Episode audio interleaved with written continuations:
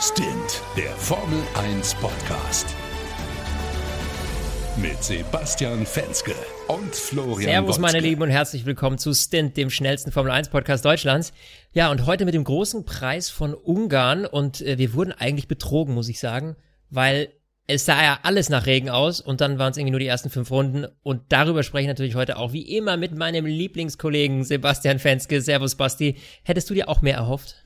Äh, och, ich habe eigentlich ein ganz gutes Rennen gesehen, aber ja, auf Wetter, den Wetterumschwung hätte ich schon gern gesehen. Vor allem, weil ja gefühlt äh, im 5-Minuten-Takt immer der Boxenfunk durchkam. Ja, es Ja. regnet in äh, 15, in 18 Minuten. Und da dachte ich irgendwann, soll das jetzt ein Running Gag sein oder so? Weil ihr müsst doch aber im Wetterradar sehen, kommt's jetzt oder kommt's nicht? Und es ist ja einfach mal gar nichts gekommen. Also, Ja, irgendwie scheint es ganz, ganz strange zu sein. Also es gibt ja ein offizielles Wetterradar und dann hat jedes Team ja noch irgendwie seine eigenen Spätzle, die da sagen, pass auf, so sieht's aus und so sieht's aus. Nur irgendwie so richtig recht hatte keiner, weil alle haben irgendwie durch die Bank weg gesagt, äh, Light Rain irgendwie in, in zehn Runden, dann waren es fünf Runden später plötzlich wieder zwölf Runden, dann waren es mal wieder acht Runden. Vielleicht nutzen ja die, die gleiche Wetter-App wie ich. Also ich habe ja diese, diese äh, Apple iOS integrierte Wetter-App, die erzählt mir auch alle 10 Minuten was Neues. Vielleicht gucken, gucken die ja darauf. Ja, keine Ahnung, auf jeden Fall totaler Käse. Oder sie nutzen es tatsächlich strategisch, äh, um die anderen irgendwie in die Irre zu führen. Ich habe keine Ahnung. Also, aber, äh, am Ende des Tages, man muss dazu sagen, es sah halt auch verdammt düster aus in Ungarn. Also die Wolken, die hingen da schon ziemlich drin. Und ähm, ja, hätte natürlich gut sein können, dass was passiert, aber nein, wir hatten tatsächlich irgendwie trockene Bedingungen. Äh, trotzdem hat das Ganze irgendwie für so ein bisschen Kuddelmuddel gesorgt. Ich würde sagen, Kuddelmuddel hatte vor allem Bottas beim Start, Basti, der war nämlich echt kacke. Ja, also man dachte irgendwie lange, das war noch ein Fehlstart, aber angeblich ist er in seiner Box geblieben, deshalb ist es kein Fehlstart gewesen, aber er ist dann in diesen äh, Destroy-Modus, äh, musste dann die ganze Prozedur wieder von vorne starten. Dieses Rennen starten ist ja Rocket Science pur. Und ja, das war somit der mieseste Start aller Zeiten. Interessanterweise, wenn man mal so in die Historie von Bottas guckt, das passiert ihm ja ständig. Also ich finde ja auch ein spannendes Thema, äh, bevor wir den Start weiter diskutieren.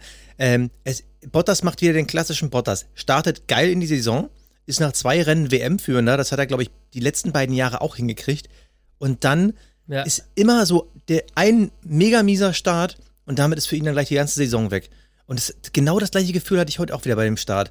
Also es war halt irgendwie so ein Mix aus äh, Pech. Er meinte irgendwie bei den Interviews am Podium, dass die Anzeige auf seinem Display ihm was anderes angezeigt hat, dass da irgendwie die, die roten Lampen waren dann irgendwie schon aus oder keine Ahnung was.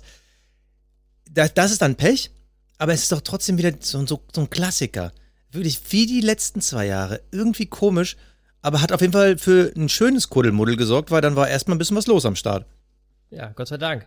Ähm, ja, und es ist ja, es sind ja unabhängig von Bottas, also man darf ja nicht vergessen, der hat ja auch den craziesten Start ever mal hingelegt, wo alle dachten, das wäre Frühstart, aber das war halt quasi in, mit einem Augenzwinkern ähm, auf die äh, quasi letzte rote Ampel, die ausging.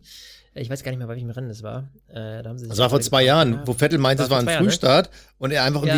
irgendwie 0,15 Sekunden, nachdem das Licht aus war, auf dem Gas war. Ja, voll crazy einfach. Er hat, da hat er, Naja, glaube ich, im Nachhinein auch zugegeben, dass er einfach nur gut gepokert hat. Hätte auch schief Ja. gehen können. Dann, was ich unglaublich beeindruckend fand am Anfang war Latifi. Also grundsätzlich, dass mal die Williams im Bild waren, schon mal mega beeindruckend. Quali lief ja richtig gut, beide in Q2. Das ist auch ein Bild, das wir lange nicht mehr gesehen haben. Und da muss man dann auch mal sagen, das ist echt äh, Respekt. Coole, coole Nummer gewesen. Äh, und Latifi ist tatsächlich von 15 dann noch auf 10 vorgefahren. Das lag natürlich, muss man dazu sagen, an den nassen Bedingungen, die wir am Anfang hatten. Ähm, wir sind mit Intermediates gestartet, größtenteils bis auf einer auf Wet. Ich glaube, es war ein Haas. Ne, das sind die, aber lass über die Haas gleich reden. Lass mal bei Williams bleiben, weil ich finde Ja. das Thema interessant. Uns hat nämlich letzte Woche ein Follower bei Instagram geschrieben und ihr habt es gesagt. Und ich dachte so, wie, wir haben mal irgendwo richtig gelegen mit unseren Prognosen. Aber wir haben wirklich bei unserer Saisonvorschau gesagt, wir erwarten von Williams einiges. Ähm, das haben wir darauf bezogen, weil ja das Reglement relativ eingefroren war und man bei den Tests gesehen hat, dass die Ferraris, beziehungsweise die Teams mit Ferrari-Motoren so nach hinten fallen. Und ähm, Ja. das war auch wirklich so. Also ich habe jetzt nie damit gerechnet, dass die irgendwie konstant in die Punkte fahren, aber dass sie jetzt nicht mehr um den letzten Platz kämpfen, lief ja am Ende dann doch anders. Aber der Aufschwung, vor allem im Qualifying, ist bemerkenswert. Ich glaube, Russell ist doch auch letzte Woche auch ins Q2 sogar gefahren. Beziehungsweise äh, sah gar ganz gut aus. Und wenn die jetzt auch noch ihre Fehler abstellen, dann könnten sie auch mal nicht als letztes ins Ziel, so wie auch dann heute leider wieder. Weil Latifi, ja. der hat, der, okay, der hatte Pech. Also, das sah eigentlich ganz gut aus. Das Kuddelmuddel war irgendwo im Mittelfeld, kam dann irgendwie in die Box und dann ist er durch ein unsafe Release zu früh rausgelassen worden, hat sich dann mit Carlos Sainz um die Position in der Box gestritten und hat dann ihn berührt und einen Platten bekommen. Und das ist natürlich das Schlimmste, was passieren kann. Du holst dir den Platten am Ende der Boxenausfahrt, weil das heißt, eine Runde zurück ins Ziel tuckern. Das ist halt aber auch irgendwo so dämlich, weil ich kapiere nicht. Also wenn man eh schon merkt, oh, das war ein Unsafe Release, ja, das passiert jedem Team. Das haben wir dieses Jahr auch schon gesehen. Klar. Aber dann verstehe ich nicht, warum du dann permanent bis am Ende der Boxenklasse gleich aufbleibst. Weil am Ende, also du merkst doch eh schon, dass du derjenige bist, der den Fehler begangen hat, ja? Durch das Unsafe Release. Dann musst du halt mal kurz warten, bis der vorbei ist, um dann dich hinter ihm einzuordnen. Also ich verstehe immer nicht, was sie denken. Irgendwann ist die Spur halt zu Ende. Also ja, das finde ich irgendwie. Ich, ich glaube, die Hoffnung. Beobachtet. Die, die Hoffnung ist, glaube ich, immer die, wenn er vor ihm bleiben würde, dann kriegt er irgendwann seine 5-Sekunden-Strafe und dann ist natürlich die Hoffnung groß, dass er irgendwie die 5 Sekunden rausfährt. Aber äh, ich bin komplett bei dir. In diesem Fall, es ist ein Williams. Und gegen, er ist, gegen einen McLaren. Genau, ja. gegen einen McLaren. Also der würde sich im Zweifel, wenn er um die Position kämpft, nur die Reifen Schrott fahren. Deshalb, Richtig. es war unnötig, wenn nicht sogar fast ein bisschen dumm. Aber das ist halt, äh, wie gesagt, es fehlt halt noch so ein bisschen die Konzentration und die Leistung im Rennen, weil Latifi hat, glaube ich, einmal ist er auch noch, äh, hat er sich verbremst, ist, glaube ich, nochmal äh, neben die Strecke gekommen. Da fehlt ja. noch ein bisschen die Konstanz. Der Williams selber, der ist eigentlich besser als der Haas. Ich glaube, so viel mhm. kann man schon mal gefühlt sagen, auch wenn das Ergebnis ja. heute ein anderes war, aber also ich, ich finde schon. Ja, das weiß ich also, nicht. Also Ah, das, also das, da tue ich mir doch schwer zu sagen. Also äh, ehrlich gesagt, das finde ich, das finde ich schon gewagt. Ich habe ja, äh, glaube ich, bei meiner Prognose gesagt, dass wir, so wie du gesagt hast, dass wir einiges erwarten von Williams, aber aktuell sehe ich jetzt nicht, dass die jetzt irgendwie schon klar vor Haas wären. Also don't know. Da ist auf jeden Fall ein Schritt passiert, aber naja, also wenn wir jetzt Haas, mal wirklich die die Leistung jetzt mal von diesem Wochenende sehen, wir gehen nochmal ins Qualifying zurück, ja. Also George Russell ist auf P12 gefahren und äh, Nicolas Latifi auf P15 und haben damit beide Alphas, ein, nee, zwei Haas, beide Haas und ein Alpha Tauri hinter sich gelassen. Gut, aber das war, Quiert hatte irgendwie kein gutes Wochenende. Also, die kämpfen schon gegen die Haas und gegen die Alphas darum, wer letzter wird. Die sind jetzt nicht so abgeschlagen letzter wie die letzten Jahre. Und das ist ja, immerhin schon mal ein Schritt, weil, ja, da gibt's ja recht. also, weil der Rückstand war ja wirklich schon massiv in den letzten Jahren. Und das freut mich. Ja, nichts, nichtsdestotrotz, was man Haas zugutehalten muss, ist, Haas hat es einfach heute gerade kurz nach dem Start richtig gerockt. Die waren nämlich so und haben gesagt, okay, wir gehen jetzt Risiko. Du hast natürlich nicht viel zu verlieren da hinten, muss man dazu sagen, ja, also, aber äh, haben sehr, sehr schnell auf Slicks gewechselt. Und sind ja, damit dann, Am Ende der Einführungsrunde, also quasi zum Start. Richtig, richtig, genau die sind direkt, also bevor quasi der Start war, sind die quasi in die Boxengasse gefahren, was ich auch so, ehrlich gesagt, mich gar nicht erinnern kann, ob ich das jemals so gesehen habe, in der Form. Ähm, fand ich bemerkenswert. Ja, hast du da noch Ich, ich habe, sag mir, ich kann dir nicht sagen, wann und wo, aber ich habe so in düsterer Erinnerung, dass das mal passiert ist. Das muss aber schon viele, viele Jahre her sein. Da sind dann da aber fünf, fünf, fünf, sechs Autos sind da nach der Aufwärmrunde in die Box gefahren. Dann sind die irgendwie dann äh, irgendwie sechs Autos aus de, der Box gestartet, weil die festgestellt mhm. haben, okay, wir sind hier komplett auf den falschen Reifen unterwegs. Aber das muss ewig her sein. So, da bin ich mal gespannt von unseren Zuhörern. Wenn ihr das Rennen rausfindet, ja, ja Gerne. Dann, dann, dann gerne schreiben und wir werden euch nächste Woche, äh, beziehungsweise in zwei Wochen dann spätestens beim zweiten Rennen, äh, beim nächsten Rennen, äh, dann mal natürlich nennen, dass ihr das rausgesucht habt. Da bin ich schwer gespannt, ob das noch einer auf dem Schirm hat und ein bisschen besseres Gedächtnis als du und ich. Auf jeden Fall fand ich das bemerkenswert. Die sind in der Einführungsrunde direkt wieder in die Box, haben auf Slicks gewechselt und sind damit im Feld echt bis fast ganz nach vorne gerutscht. Also, ja, absolut. Für die Performance Performance, die sie dieses Jahr haben, war das natürlich ein strategischer Glücksgriff. Das Problem an solchen Maßnahmen ist am Ende, dass du halt äh, auch wieder ein bisschen nach hinten geschwemmt wirst am Ende. Ne? Also du, du kannst dich natürlich da vorne nicht halten. Wobei man sagen muss, natürlich ein Kevin Magnussen, Platz 9 ist für Haas diese Saison schon eine Top-Leistung. Und das ist nur gelungen, weil sie eben äh, diese, diese Karte gezogen haben äh, am Anfang und äh, auf volles Risiko gegangen haben und es hat sich ausgezahlt. Es hätte genauso gut in die Hose gehen können, aber äh, fand ich cool von der Strategieabteilung zu sagen, hey komm, scheißegal, wir machen das jetzt, weil die anderen werden jetzt auch jeden Moment reinkommen und so haben wir zumindest vielleicht schon mal einen Bonus. Aber ganz ehrlich, ich habe ich hab lange drüber nachgedacht und ich habe auch die TV-Kommentare gehört. Ähm, es ist nicht unbedingt mutig gewesen. Also klar, am ersten Blick wirkt es mutig, aber eigentlich war es mega dumm, weil sie sind nämlich vorher auf Full Wets gestartet. Und ja. das war halt natürlich fernab jeder Realität. Sie hätten sich das Ganze auch sparen. Also wenn sie jetzt wirklich wie sie jetzt teilweise wirklich, also ich, ähm, ich habe bei F1 TV geguckt, weil ich ein bisschen noch äh, im Garten was machen musste, habe also den Kommentar von Sky gehört und Ralf Schumacher hat die dort auch äh, als ja total äh, gute Strategie, sich mal was trauen und so clever gemacht. Aber ich finde, sie bekommen, hätten sie das Siegel nur von mir bekommen, wenn sie auch auf Slicks gestartet wären. Sie sind aber auf Fullwets gestartet oder beziehungsweise in die Einführungsrunde gegangen. Und das war natürlich komplett fernab mhm. von der Realität. Ich meine, es hat äh, nicht mal ansatzweise irgendwie davor noch geregnet, um irgendwie diese Fullwets zu rechtfertigen. Ja, Deshalb aber kann das vielleicht auch einfach strategisch gewesen sein, dass man sagt, weil ich meine, sie sind ja eh ganz hinten gestartet. Klar, natürlich, die wollen irgendwas versuchen, aber das war, dieser Versuch war wirklich fernab jeder Realität. Und da sage ich mal, es wirkt im Nachhinein wie der mega strategische Move. Ich sage aber, sie hatten Glück in der Dummheit, nämlich erst eine ganz andere Strategie zu fahren. Und da sage ich mir, ah, Schwein gehabt, aber das hätte auch ganz, ganz anders aussehen können. Und wir gucken mal, der zweite Haas ist auf Platz 15, Romain Grosjean gelandet. Da sieht man aber auch, du musst neben dieser Strategie auch noch ein bisschen performen können. Und da muss man sagen, da ist Magnussen von beiden schon der bessere Fahrer. Das, das ist mhm. ganz klar. Also ich glaube, da waren wir auch nie anderer Meinung. Und am Ende hat es das Glück ein bisschen gerettet, obwohl wir auch darüber sprechen wir bestimmt gleich noch, die Performance der anderen Mittelfeldteams, die war ja wirklich sehr, sehr schwankend und unterschiedlich. Aber wollen wir noch mal kurz am Ende einen, einen super Starter, den haben wir natürlich noch ausgelassen, der ein bisschen Glück hatte. Also äh, Leclerc super gestartet, auch Vettel hat einen guten Start, aber Max Verstappen hat in diesem ganzen Kuddelmuddel hat es geschafft, von P7 auf P3 fortzufahren ja. und ja. hing hinter Lance Stroll dann. Und äh, der hat aus seinem miesen Wochenende, was ja wirklich mit für Red Bull nicht gut aussah, inklusive seinem Abflug in der Installation Lab, der ein Mega-Maximum rausgeholt. Also angeblich haben sie ja über Nacht irgendwie ihren Fehler im, in der Aerodynamik gefunden. Ich frage mich, wie man das gemacht hat. Hm, ja, Drückt man einfach aber, Knopf? Also äh, Helmut Marko hat ja noch gesagt gehabt, dass er, ähm, dass sie den Fehler gefunden haben oder glauben, den Fehler gefunden zu haben, aber sie sich eben nicht ganz sicher sind, ja, wie lange das eben dauert, bis man das beheben kann. Also ist natürlich immer noch die Frage offen, äh, wie, ja, ist das jetzt der große Fehler gewesen, den sie da ausgebessert haben? Sie haben auf jeden Fall irgendwas gefunden, weil das Auto heute definitiv besser lief.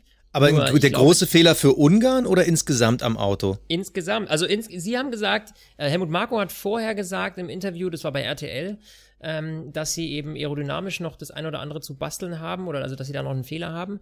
Äh, und sie wissen, sie glauben zu wissen, was das Problem ist, aber sie wissen eben nicht, ähm, ja, wie lange es dauern wird, um das zu beheben. Also, das heißt aber auch da, für uns jetzt am Ende des Tages, dass da noch was kommt. Ja, das hoffe ich doch. Ja, da hoffe ich genauso. Auf jeden Fall. Ja, und äh, Verstappen muss man sagen, dann auch noch auf äh, P2 vor. Äh, der hat echt solide abgeliefert. Dafür, dass das Auto im, im Grunde genommen jetzt nicht so perfekt ist, ähm, war das schon echt eine Top-Leistung. Also Bottas noch hinter sich zu halten. Das war zwar mega knack, knapp am Ende, aber gerade auf der Strecke in Ungarn, wir wissen, es ist jetzt nicht die spektakulärste Überholstrecke. Äh, da wird es dann halt schwierig, wenn du zwei Runden vor Schluss erst so richtig nah dran bist. Ja, absolut. Also da kann man sich jetzt streiten, war das jetzt äh, so gut von Mercedes, Bottas dann nochmal auf frische Reifen rauszuholen? Ich glaube, es war die richtige Taktik, aber sie hatten halt nicht so viel Glück wie letztes Jahr. Den hat halt mhm. diese eine Runde gefehlt. Äh, ich fand es gut, dass sie es gemacht haben, weil das hat natürlich auch noch ein bisschen Spannung und Schwung ins Rennen reingebracht. Das hat Spaß gemacht. Und äh, die spannende Frage, die ich mir irgendwie gestellt habe, aber die werden wir nie beantworten können. Hätte ein Lewis Hamilton das hinbekommen? Ich hatte das Gefühl, dass Bottas auch so leichte Schwankungen äh, in der Performance hatte. Und mhm. äh, ich glaube, Lewis Hamilton hätte ihn auch gekriegt, aber das ist natürlich alles so, äh, ich sag mal, Fanfantasie. Ich bin ja halt ein bisschen ja, Hamilton-Fanboy. Es ist, ja halt auch crazy, wie, wie, wie er einfach alles andere deklassiert. Also diese Überrundung von ihm, äh, das ist schon Wahnsinn. Ja, ich meine, man muss dazu sagen, das Einzige, was er eben hat als vornewegfahrender, ist äh, den Vorteil, niemanden vor sich zu haben. Ja, und dadurch natürlich eine ganz andere Pace fahren zu können, als wenn du jetzt erstmal mittendrin steckst und kämpfen musst.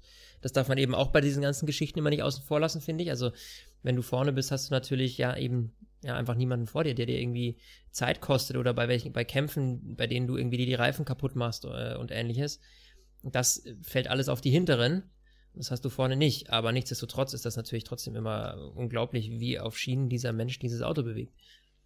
Ja, aber wenn wir jetzt nochmal gucken, also manchmal vergessen wir ja den Sieger so ein bisschen zu erwähnen, aber Lewis Hamilton hat mal wieder gerockt. Er ist nur noch fünf Siege vom äh, All-Time-Rekord von Michael Schumacher entfernt, mit den meisten Siegen überhaupt. Äh, ist natürlich eine Statistik, die ist natürlich andere Zeiten, es gibt heute mehr Rennen als früher etc., aber das ist halt schon nicht ohne. Und wenn wir uns mal wirklich mal die schnellste Runde des Tages angucken, er war eine Sekunde schneller in seiner schnellsten Runde als Valtteri Bottas. Hamilton hatte weichere Reifen, aber trotzdem, der hat ja, der, der ist ja von Anfang an, hattest du das Gefühl, ach, jetzt cruist der da vorne rum. So, oh, jetzt schreibt er nebenbei ja. noch ein paar WhatsApps, schießt noch ein paar Selfies und äh, am Ende. Story. Ja, so, und am Ende rockt er wieder alle. Und das ist halt schon mal wieder, das ist wieder der klassische Luis. Es ist halt auch, auch da wieder, wie die letzten Jahre. Luis kommt so ein bisschen Cruising-mäßig in die Saison rein. Denkst du, ach ja, komm, den Titel habe ich ja eh schon wieder safe. Dann, mhm. dann ärgert ihn der Bottas und denkst so, wow. Also ne, von, von dem Finn lasse ich mich jetzt aber nicht abziehen. Nee, okay, dann hole ich mir das Ding halt wieder. Und fängt Wobei, dann wieder an, brutal zu dominieren. Was, was, was, was, wo ich sage, was Bottas echt an Qualität hat, ist oftmals äh, tatsächlich überraschende Qualifyings zu fahren. Also, da haut er manchmal einen raus, wo ich mir denke, okay, wo, wo ist Lewis? Also, ähm, dieser, dieser, dieser Fight zwischen den beiden beim Qualifying, die finde ich immer schon mega spannend. Im Rennen muss man ganz klar sagen, da ist Lewis einfach eine, eine, eine Macht, ja. Da kannst du, kannst du, da kannst, kommst du nicht gegen an, aber ähm, um nochmal auf, äh, sag ich mal, Top-Persönlichkeiten zu kommen, und ich sage das bewusst jetzt in einem Satz zusammenhängen, den Namen Lance Stroll mit Top-Persönlichkeiten, weil mich das heute mm. echt. Ja, ich weiß, es ist gefährlich. Aber ähm, Mr. Paydriver hat abgeliefert. Also, was soll ich da anders so sagen? Klar, der hat natürlich jetzt mit einem kopierten Vorjahres-Mercedes, so muss man es ja so ein bisschen nennen, ähm, ein Auto unterm Hintern, was gut funktioniert, aber wie er sich gegen Sergio Perez schlägt, das ist ja am Ende das, was zeigt, was in ihm steckt. Und der Junge hat sich mittlerweile gefangen, finde ich. Also ich will mich nicht zu früh fahren, nicht, dass ich das in zwei Rennen wieder revidieren muss, aber im Moment, äh, was er da heute gezeigt hat, das war schon eine Top-Leistung. Er hat einen guten Start gehabt, Perez nicht, deswegen ist der auch zurückgefallen, das muss man auch dazu sagen, aber im Grunde genommen, also ich weiß nicht, du, was du jetzt mittlerweile so von ihm hältst, ist es noch der, der Junge, der unverdient in der Formel 1 ist, oder hat er seine Lorbeeren sich jetzt selbst verdient? Ich sehe ihn noch ein bisschen kritischer als du. Also klar, mhm. die Tendenz zeigt nach oben, aber auch weil das Auto halt auch besser ist. Aber vergiss nicht, dieser Junge ist auch vor, boah, war das vor drei Jahren, wo er in Kanada aufs Podium gefahren ist, so aus dem Nichts. Der ja, hatte das war jetzt ja schon, was anderes. Genau, der aber der aufs, aufs, Podium gefahren, weil die Hälfte der Autos aus dem Rennen geflogen ist. Genau, aber er hat halt immer mal wieder so einen kleinen Peak gehabt. Er hat immer mal wieder gezeigt, ey, ich bin doch nicht nur ein Paydriver und ich bin nicht nur hier, weil der, die das Team gekauft hat. Mhm. Insgesamt muss ich sagen, reicht es mir noch nicht. Also gestern Sergio Perez hatte auch ein bisschen, ja, es war so ein bisschen Pech und äh, ja, vielleicht war auch nicht, an sich nicht sein besser Tag. Er hatte ja im Q3, er hat ja seine erste schnelle Runde weggeworfen wegen ähm, Track Limits und dann musste er am Ende nochmal schnell raus und Hauptsache safe eine Zeit setzen. Und da hat er das mhm. Maximum nicht rausgeholt. Da wurde er von Lance Stroll geschlagen. Ansonsten schlägt er Lance Stroll quasi nach Belieben in den Qualifyings. Da muss Stroll noch ein bisschen mehr zeigen, was er drauf hat. Und man muss halt sagen, es ist halt so, äh, die, die Mercedes und die Red Bull fahren mit sich in einer Liga, wenn man die überhaupt zusammen in eine Liga packen kann. Also auf jeden Fall Mercedes und Red Bull. Die Racing Points fahren irgendwie so ein bisschen für sich alleine. Die hatten auch ein bisschen, bisschen Pech und auch strategisch ein bisschen daneben gegriffen in den ersten zwei Rennen, weshalb auch die McLaren da getrumpft haben. Aber eigentlich ist der Racing Point das drittbeste Auto und da ist eigentlich so ein Platz 4 das Minimum, was ich erwarte. Vor allem bei so einem Rennen, das so durcheinandergewirbelt ist. Alex Albon, über den können wir nochmal separat reden, der kommt einfach an das Niveau nicht ran. Und ich glaube, mhm. wenn Perez einfach mehr Glück in dem Qualifying gehabt hätte, dann hätte das heute auch anders aussehen können. Dann wäre er nämlich, er ist nämlich mal immer noch mein Turbo-Driver. So, dann, dann hätte Ja, er da meine auch. vorweg, dann, dann wäre er da vorne gestanden. Ja. Und also es, es zeigt nach vorne und ich bin gespannt. Vielleicht äh, straft er mich auch komplett Lügen, aber noch sehe ich ihn da nicht als die große Bedrohung von Perez. Aber äh, vielleicht machen wir kurz äh, neben dem Rennen mal diese Nebenbaustelle auf. Und zwar kam jetzt diese Woche das große Gerücht auf, Sebastian Vettel fährt nächstes Jahr bei Racing Point.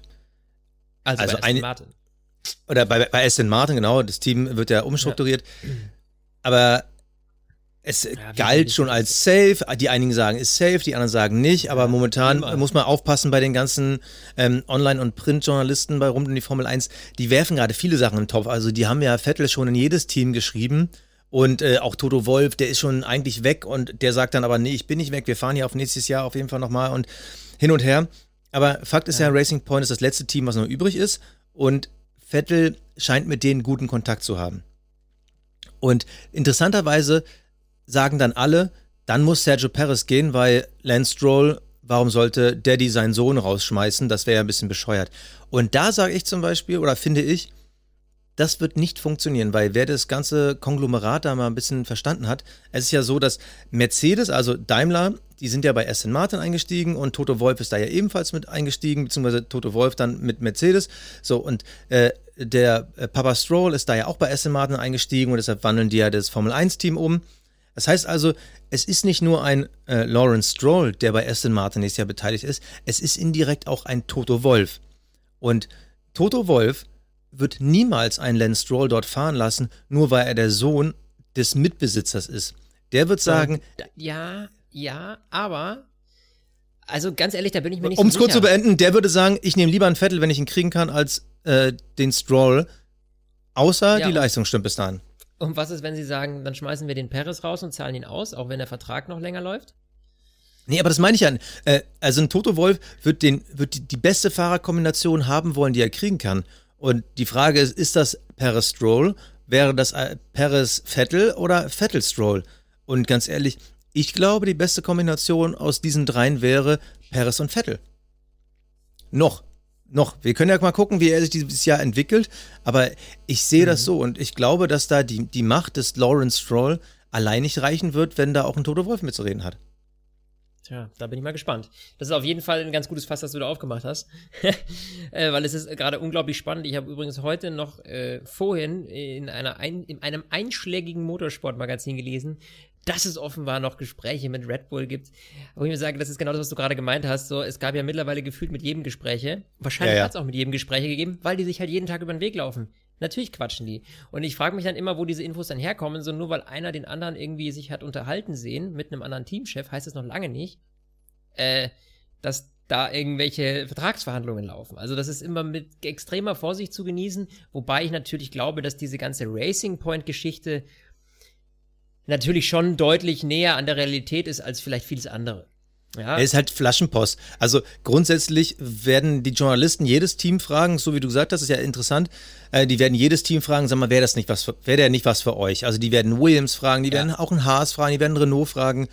Aber äh, man muss ja auch überlegen, wo würde Vettel hingehen? Und dieses neue Aston Martin Team, das ist ja dann schon interessant. Er hätte den besten Motor mit dieser tiefen Mercedes Connection. Das heißt also, die Chance, Red Bull zu schlagen, ist da. Ähm, also sehe ich momentan als die wahrscheinlichste Variante, obwohl am wahrscheinlichsten sehe ich immer noch den kompletten Karriererücktritt, aber das ist egal. Also ja, da bin ich mir gar nicht mehr sicher, ehrlich gesagt. Es- Da also bin ich ich nicht seh- mehr sicher. ich sehe Racing Point auf Platz 1 und je nachdem, wie dieser Alexander Albon sich dieses Jahr noch entwickelt, sehe ich da auch die Möglichkeit, dass sie vielleicht doch einen Vettel holen. Das ist, aber da ist die Wahrscheinlichkeit schon relativ gering, weil die haben ja theoretisch noch Kwiat und äh, ähm, na, wie heißt er nochmal? Äh, Gasly, obwohl beide schon eigentlich ja eher nicht mehr so die Top-Kandidaten sind. Naja, be- beide waren ja schon mal im Red Bull. Ja. Also im Moment muss ich sagen, das Junior-Programm von Red Bull, das läuft irgendwie nicht so auf Höchstleistung. Also ja, du kannst immer, nicht, du kannst ja nicht immer ein Übertalent haben. Ne, das ist klar. Aber immer wenn du die Jungs in den Red Bull, also wenn du von Albon habe ich noch nicht abgeschrieben, ja, muss man dazu sagen. Aber äh, ich finde immer, wenn du irgendwie einen Rookie aus einem aus dem Toro Rosso, ähm, beziehungsweise jetzt Alpha Tauri, in einen Red Bull setzt, Dann gibst du dem ein, zwei, drei, vier, fünf Rennen Zeit. Und es wird anstatt besser eher schlechter. Also, das ist. Oh, da finde ich, bist du jetzt äh, aber ein bisschen kritisch. Also, äh, ja, da bin ich auch kritisch. Nee, da bin ich, da bin aber- ich schon kritisch. Also, aber was ist mit ich Verstappen ja, und Albon Vettel? schreibe jetzt nicht ab, aber äh, wenn ich mir jetzt die anderen, also außer Verstappen, ja, und außer Vettel, ich meine, das, was jetzt in den letzten zwei Jahren am Ende bei Red Bull gefahren ist, ja, ja. Oh, da, und Ja. ich, ich finde, da bist du aber schon sehr, sehr kritisch, weil du kannst ja nicht immer ein Jahrhunderttalent ziehen. Naja, aber was willst du denn, also wo, wo siehst du denn jetzt, jetzt sind ja alle drei Nachwuchsfahrer im Anführungsstrichen schon verbraten. Ja, Oder also da. glaubst du, dass ein Quiert zurückkommt zu Nee. Red Bull oder Nee, know. also, also ich bin sogar schon einen Schritt weiter. Ich habe Elbon schon aufgegeben. Also ich kann mir nicht vorstellen, also ich kann mir schon vorstellen, dass er vielleicht noch einen Schritt macht. Aber der Abstand ist ja eklatant. Das liegt aber auch daran, weil Verstappen, ja, 100 Talent ist vielleicht ein bisschen übertrieben, aber ein Übertalent ist. Äh, Eben genauso, wie es in Vettel in seinen jungen Jahren war. Vielleicht sogar noch ist, aber das falsche Material hat, wir wissen es nicht. Ähm, und das ist schon schwierig, sowas zu toppen. Und natürlich muss dann Red Bull gucken, wo es hingeht. Und ganz ehrlich, wenn ich diese vier Fahrer aus, zur Auswahl hätte, also ich hätte jetzt einen Albon, ich hätte jetzt einen Kwiat, ich hätte einen Gasly und ich hätte einen Vettel an der Red Bulls Seite, also ich würde mir das mit Vettel auch überlegen. Aber das Ding ist, auch da ist ja wieder die Geschichte wie bei Mercedes. Du, das wird ja nicht das Management und das Team alleine entscheiden. Das wird auch der Hauptfahrer mitentscheiden wollen, genauso wie ein Lewis Hamilton niemals dulden würde, dass neben ihm ein Vettel fährt. Glaube ich auch nicht, dass ein Max Verstappen das dulden würde. Außer er ist halt so geil auf Wettbewerb, um zu zeigen, ihr könnt ihn vergessen, den könnt ihr Film auf eurer Historie streichen. Ich bin Max Verstappen, ich bin ja der geile Hengst. Also höchstens, wenn er so denkt, aber das glaube ich nicht.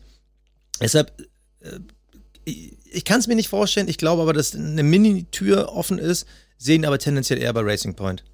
Ne, die Frage ist, wie lange wird sich das Karussell noch drehen, bis wir es wissen? Also was glaubst du, wie lange wird sich da, werden wir da noch auf eine Entscheidung warten müssen? Also angeblich gibt es ja eine Ausstiegsklausel für Perez, dass sie ihn bis äh, Datum XY irgendwie mit einem Teil auszahlen können. Das soll ja im Sommer irgendwann sein. Das ist, glaube ich, jetzt Ende Juli. Ich Ja. nagel mich nicht fest. Ich glaube, das ist tatsächlich 31. Juli. Also, also ich glaube nicht, dass sie bis zum Saisonende warten, weil irgendwann werden sich die Gerüchte ja immer mehr und mehr verdichten und irgendwann geht es ganz klar in eine Richtung und dann wird natürlich auch der Druck für die Fahrer und äh, für die Teams groß. Mhm. Und ich glaube nicht, dass sich das irgendwie über den Sommer retten kann.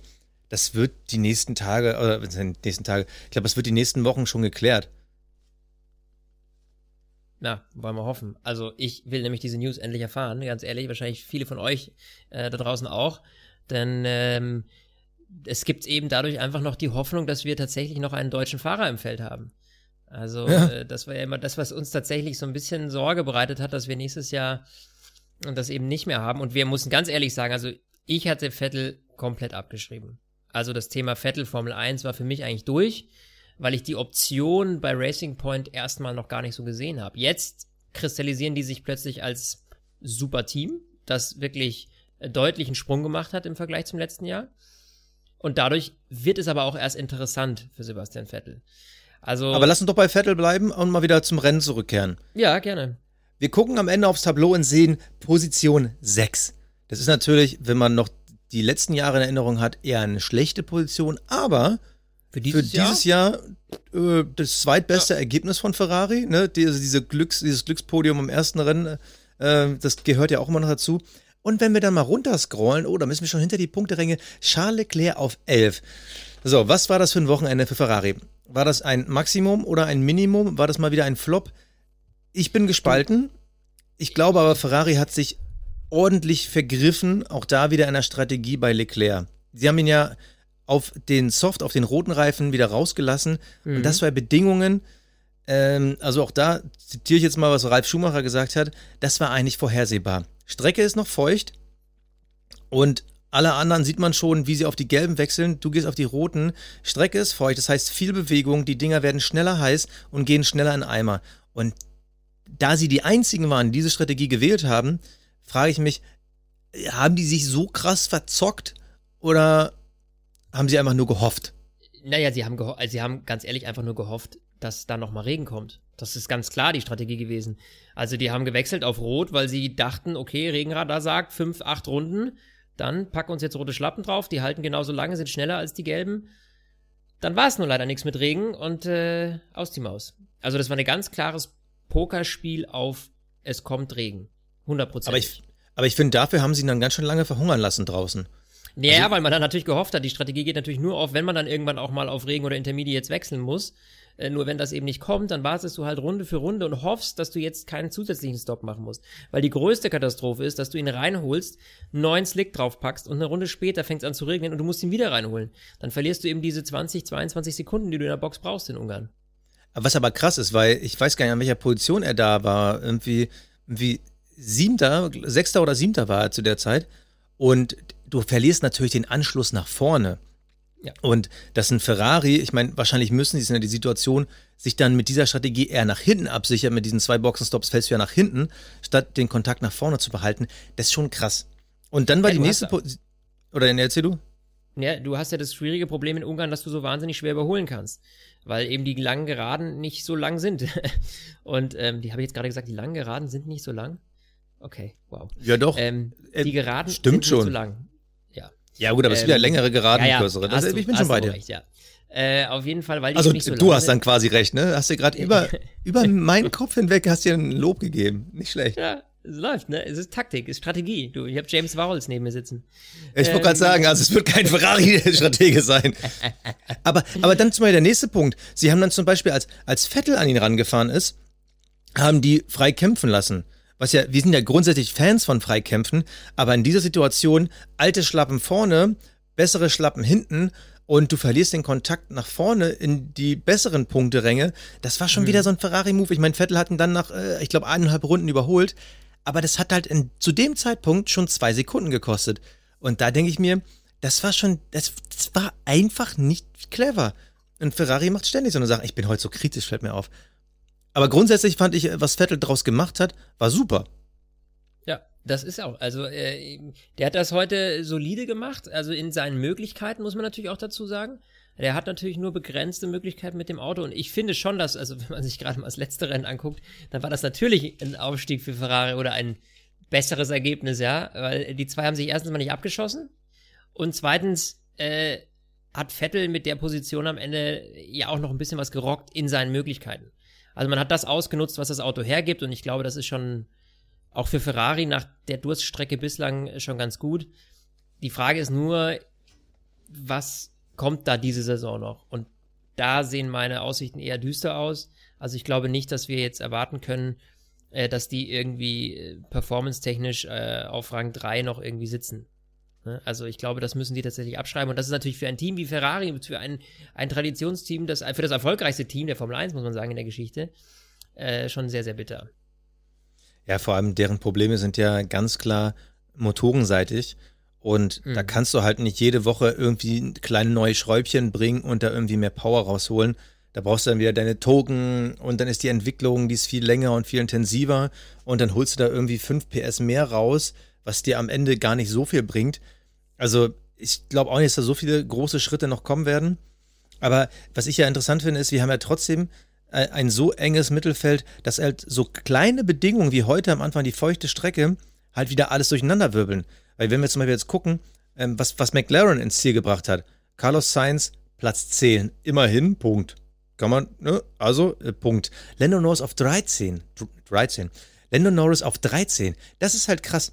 Und das finde ich wiederum so geil, dass wir dieses Jahr so ein enges Feld haben, dass ein Lando Norris, der letzte Woche noch der Überking war, diese Woche irgendwie zehn Plätze weiter hinten kommt, einfach nur, weil die Unterschiede und die unterschiedliche Leistung und die Tagesform einfach so eine weite, weite, weite Brandbreite, Brand, Breit, wow. Weite Brandbreite? Alte, Alter, was ist denn jetzt los? Also so eine krasse Bandbreite mit sich bringen, das finde ja. ich klasse. Aber dagegen gesetzt ist halt dieser Abstand von Mercedes äh, schon wieder krass. Ja, das ist, äh, das ist schon sehr gut. Ähm, und ähm, jetzt bin ich gerade leider aus dem Konzept gekommen, weil meine liebe Freundin, die heute auch mal im Podcast vorkommt, nämlich gerade ihr iPad angemacht hat und er mit einer Lautstärke irgendeine Serie angeklickt hat. Und äh, ja, und das ist ja sehr unangenehm und sie wird gerade sehr rot. Kleiner Sidekick. So, äh, Basti, stell mir die Frage bitte nochmal. also, äh, ich stelle dir einmal eine andere Frage. Ist dieses Rennen äh, doll repräsentativ gewesen? Weil jetzt, jetzt waren wir ja zweimal in Österreich. Schwierig. Und klar, Teams, die da gut waren, äh, konnten das natürlich beim zweiten Mal relativ wiederholen. Jetzt halt die Frage, wir gucken jetzt auf das nächste Rennen. Auf einmal sehen wir McLaren wieder so weit hinten. Lag das einfach an diesen besonderen Bedingungen? Ja. Also oder, in meinen, oder haben wir sie vielleicht ein bisschen überbewertet nach den ersten zwei Rennen? Nee, ich glaube ehrlich gesagt, in meinen Augen ist die Situation heute einfach eine andere gewesen. Wir haben heute mit vielen Unsicherheiten gekämpft. Wir hatten am Anfang eine nasse Strecke, die dann abgetrocknet ist. Und dadurch, dass du am Anfang dieses Reifenwechselchaos hattest, hat sich dieser ganze Pulk ziemlich durcheinander gemischt. Und wenn du dann noch den Faktor schweres Überholen in Ungarn mit dazu nimmst, dann, wenn du durch einen Boxenstopp oder was anderes eben ein paar Plätze verlierst, dann ist es nicht so leicht nach vorne zu kommen. Auf anderen Strecken, auf denen du bessere Überholmöglichkeiten hast, fährst du dann auch schneller wieder nach vorne. Also ich glaube grundsätzlich, dass die Umstände heute eher nicht repräsentativ sind und Österreich schon eher repräsentativ war. Aber wir werden es dann letztlich äh, beim, beim nächsten Rennen sehen. Nur äh, grundsätzlich glaube ich, dass einfach viel Chaos, auch was Strategien etc. angeht und Reifenwechsel, ähm, da schon mit reingespielt haben, weil du darfst nicht vergessen, so ein klassisches normales Rennen, sag ich mal, ohne Regen oder irgendwas, das hat ja relativ klar ausgerichtete Strategien, was den Reifen angeht. Meistens hast du halt nur einen Stop und äh, musst dann sowieso halt eben nach dem einen Reifen den anderen nehmen, also auf den roten folgt der gelbe oder auf den gelben folgt der rote oder weiße. Insofern sind die Optionen da klarer begrenzt und nicht so durcheinander. Ja, so würde ich mal sagen. Sebastian, und jetzt will ich von dir wissen, du weißt, was kommt. Unsere ja. lieben Awards. Der Fahrer des Rennens. Der Fahrer des Rennens, mein Lieber. Jetzt bin ich mal schwer gespannt. Ich glaube nämlich nicht, dass du den hast, den ich habe. Äh, schieß mal los. Ah, ich finde alle Kategorien heute spannend, bis auf den Cockpit Klaus, da war ich mir ziemlich schnell sicher. Ähm, ich würde ihn gerne Lance Stroll geben, aber Max Verstappen kriegt ihn. Max Verstappen mhm. kriegt ihn, ähm, hatte keinen guten Start in den Tag, aber er hat mir so ein bisschen das Gefühl gegeben, das ist noch nicht durch, dass die Mercedes hier ganz alleine vorwegfahren. Er hat eigentlich eine relativ gute Performance gezeigt auf einer Strecke, die denen gar nicht so geil liegt wie den Mercedes. Also mhm. viele schnelle Kurven. Ähm, der Mercedes mag schnelle Kurven und äh, da ist der Red Bull noch nicht so ganz ideal. Aber den, den Boost, diesen Schritt, den sie gemacht haben, der hat mir gefallen in der Hoffnung, dass Mercedes nicht zu sehr gecruised hat. Und äh, Max Verstappen selber, du bist halt in dieser Situation am Ende, dass du von Bottas gejagt wirst und da heißt es schnell fahren und gleichzeitig die Reifen schon. Der Junge hat mir extrem gut gefallen. Es hätten so viele andere kriegen können, aber für mich geht der Fahrer des Tages an Max Verstappen. Ja, äh, tatsächlich hatte ich den auch äh, kurz auf dem Schirm, aber ich ja, sag mal so, dieser Fehler bei der Einführungsrunde, wenn es dich da dann schon von der Strecke lässt, ja, das ist für mich so, das ist ein Fehler, der sollte nicht passieren, muss man ganz ehrlich sagen. Da ja, testest klar. du natürlich ein bisschen aus, wie liegt das Auto jetzt gerade bei den aktuellen Bedingungen für die erste Runde, aber dass der dann abfliegt und sich da irgendwie die Aufhängung zerlegt, also die Spurstange da irgendwie äh, rausfliegt und der Flügel weg ist, bei aller Liebe, das äh, ist das einzige Manko, warum ich sagen würde, nee, gebe ich ihm nicht. Also das war für mich der, der Punkt, wo ich gesagt habe, nee. Und ich dachte tatsächlich schon, ich hätte unseren Cockpit Klaus äh, mit Max Verstappen, weil der in der Ausführungsrunde schon rausfliegt und das Auto komplett zerschrottet. Aber dank des Teams, die echt äh, eine Top-Leistung gezeigt haben, äh, hat das Ding wieder funktioniert. Mein Fahrer des Rennens ist tatsächlich Lance Stroll, einfach aus, äh, aus dem Grund, dass ähm, er, wie ich finde, einfach aus dem Auto das, das meiste rausgeholt hat. Äh, und P4 natürlich für ihn auch jetzt nicht alltäglich ist und auch der Kampf gegen seinen Teamkollegen, also im Verhältnis, wie er sich zu einem, zu einem wirklich Top-Fahrer wie Perez geschlagen hat, das verdient, glaube ich, äh, äh, mal diesen Award. Insofern äh, kriegt das von mir Lance Stroll. Der Cockpit Klaus. So, da darfst du jetzt mal anfangen. Da darf ich jetzt, nee, jetzt fängst du mal. Jetzt fange ich an. Ja, äh, da habe ich mich tatsächlich schwer gefahren. Wie gesagt, ich habe ja erst gedacht, ach geil, Verstappen raus, Cockpit Klaus. Nee, der hat sich tatsächlich dann auch sehr, sehr gut, äh, hat sehr, sehr gut performt. Und ich gebe den Cockpit Klaus, ich glaube zum ersten Mal in der Geschichte einem Williams-Fahrer, äh, und zwar es von mir Latifi. Ähm, aus dem Grund, dass einfach ja, in der Box dieser Kuddelmuddel und dann dreht er sich nochmal raus. Also, die hatten so eine gute Position und er hat das einfach mit zwei entscheidenden Punkten verballert, auch wenn natürlich beim Unsafe Release ein Stück Schuld auch aufs Team natürlich äh, getragen werden muss oder die Hauptschuld, ist ganz klar. Aber das sind so Sachen, die, die dürfen einfach nicht vorkommen und deswegen ist es für mich, weil alle anderen Fahrer in meinen Augen gar nicht so viel Bockmist gebaut haben. Man muss das immer im Verhältnis sehen zu was Doch, doch, doch, ist. doch. Einer ja? hat's übertrumpft. Einer hat's übertrumpft. Jetzt bin ich äh, gespannt. Hau raus. Bei dir kann man zwar auch sagen, das Team ist schuld. Ähm, bei meinem Cockpit Klaus kann man es vielleicht auch sagen, aber es ist trotzdem so ein Klassiker. Kimi Raikön, Ah, alle, die es ich nicht mitgekriegt haben, ist beim Start von der falschen Position losgefahren. Äh, klar, die Haas sind ja in der Installation Lab dann in die Box gefahren und Kimi hat dann einfach so dann die nächste Position genommen. Ich bin mir jetzt aber ehrlich gesagt nicht sicher, ist er quasi auf die andere Spur gefahren? Dann muss man nämlich sagen, Jung, hör auf mit so viel Gin Tonic. Oder hat er dann einfach nur einen nach vorne gesetzt bekommen? Jetzt muss ich selber nochmal in die Startaufstellung gucken. Aber allein diese Tatsache, von der falschen Position starten, das, das kann nicht sein. Also, Ja, du, Nee. passiert den Besten. nie, nie, nie. Übrigens, nie. Kimi, da habe ich eine kurze Anekdote. Und zwar gucke ich gerade die zweite Staffel von Drive to Survive. Ähm, jetzt äh, werden die einen Bu rufen. Warum jetzt erst? Die ist ja schon seit ein paar Wochen raus, ja. Ich weiß, aber ich bin da noch nicht dazu gekommen. Ähm, und da gibt es eine Stelle, die sehr, sehr witzig ist, äh, mit Kimi Räikkönen. Da werden verschiedene Fahrer gefragt, quasi, warum sind sie der Formel 1? Sie sagen, das ist mein Leben, das ist meine Leidenschaft, das ist das Größte und die, ne, da muss man dabei sein. Und dann sie, sie werden relativ schnell hintereinander eingeblendet. Und dann kommt plötzlich mittendrin so ein Kimi Räikkönen, der so sagt, weißt du, es ist eigentlich nur ein Hobby. Ich mache das, weil ich Spaß habe. Ganz Ja, gut. trocken, weißt du? Alles so, das ist mein Leben und ich würde zusammenbrechen, wenn ich nicht mehr Formel 1 fahren kann. Und der Kimi kommt halt so ganz trocken. Weißt du, das ist für mich so ein bisschen wie so ein Hobby. Ich habe da irgendwie Spaß dran. Ja, im Endeffekt, die letzten fünf Jahre fährt er auch wie ein Hobbyfahrer. Also der fährt ja, Ja. schon seit Jahren um nichts mehr mit. Aber das ist halt Ja, Kimi. Ist geil. Ich finde ihn einfach geil. Naja, letzte Kategorie. Das Kapperl des Rennens. So, das Ja. Kapperl, Basti. Jetzt bin ich gespannt. Also ich habe da eine ganz, ganz klare Haltung zu dem Kapperl. Wer das heute kriegt von mir. Und ich sage dir Oh. jetzt schon, es wird kein Fahrer. Oh, das ist gut, weil ich gebe ihn nämlich einem Fahrer. Ich ziehe meinen Kapperl vor Lewis Hamilton. Ganz einfach. Äh, er hätte auch der Fahrer des Tages werden können, aber ich glaube, dafür äh, wurde ihm das Leben zu einfach gemacht. Aber 90. Pole, zum achten Mal auf einem Grand Prix gewonnen, oder bei einem Grand Prix gewonnen, äh, damit mit Schumi gleichgezogen, ist nur noch fünf Siege von ihm entfernt. Ich wünsche mir eigentlich als alter Schumi-Fan, dass er das nicht schafft, aber er wird es schaffen und ich traue ihm auch zu, dass er es dieses Jahr schafft. Und ja, es sind andere Zeiten. Ja, sein Auto ist dominant, aber es gab schon immer ein dominantes Auto. Ja, diese Zeit ist relativ lang. Das war noch nie eine Periode in der Formel 1 so lang wie die jetzige. Und ja, es sind auch mehr Rennstrecken, deshalb sind die Statistiken ein bisschen vermuschelt. Aber Lewis Hamilton, Vermuschelt? Was ist denn Ja. Naja, also Schumi ist zu ja. Zeiten gefahren, da gab es 12 bis 15 Rennen als Saison und da hat er dominiert und äh, äh, Mhm. Hamilton fährt in einer Zeit, da gibt es 20 bis 22 Rennen, also die sie sieben Extrasiege pro Jahr, aber trotzdem, dieser Junge liefert. Er liefert seit mittlerweile einer Dekade. Dieser Junge ist da, wenn er gekitzelt wird, der ist da, wenn er da sein muss. Er hat auch seine Lazy-Phasen, aber das ist wirklich extrem beeindruckend. Dieser Junge wird alle Rekorde brechen. Er hat schon viele gebrochen. Viele, von denen wir gedacht haben, die wird niemals einer brechen.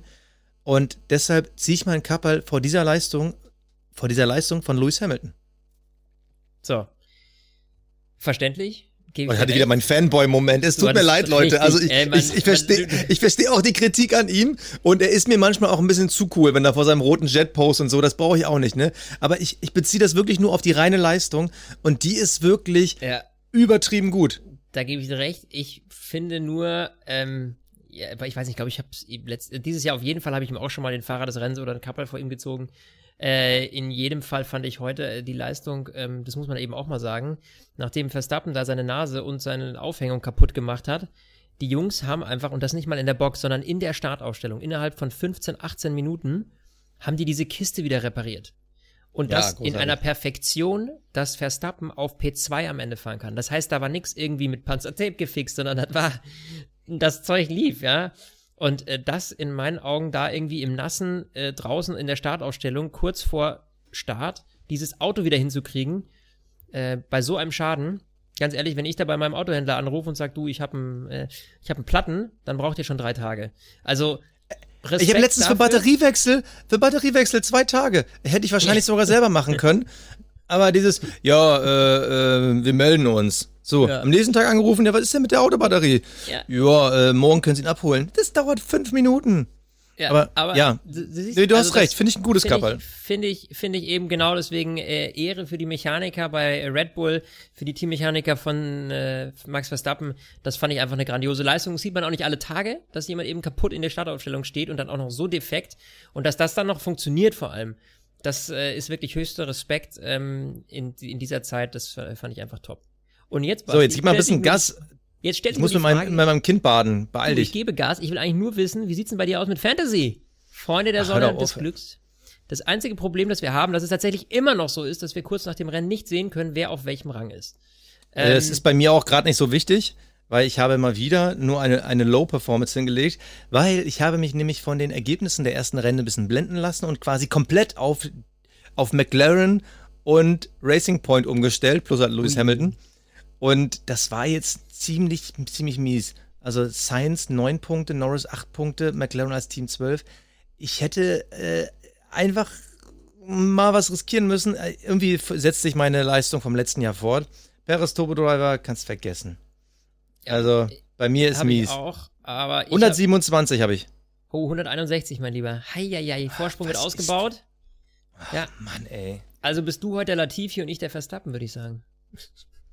So, ich danke dir für den Anruf äh, und freue mich drauf, äh, bald wieder von dir zu hören. Bis bald, meine Lieben. Macht's gut. Servus. Stint, der Formel 1 Podcast. Mit Sebastian Fenske und Florian Wolzke.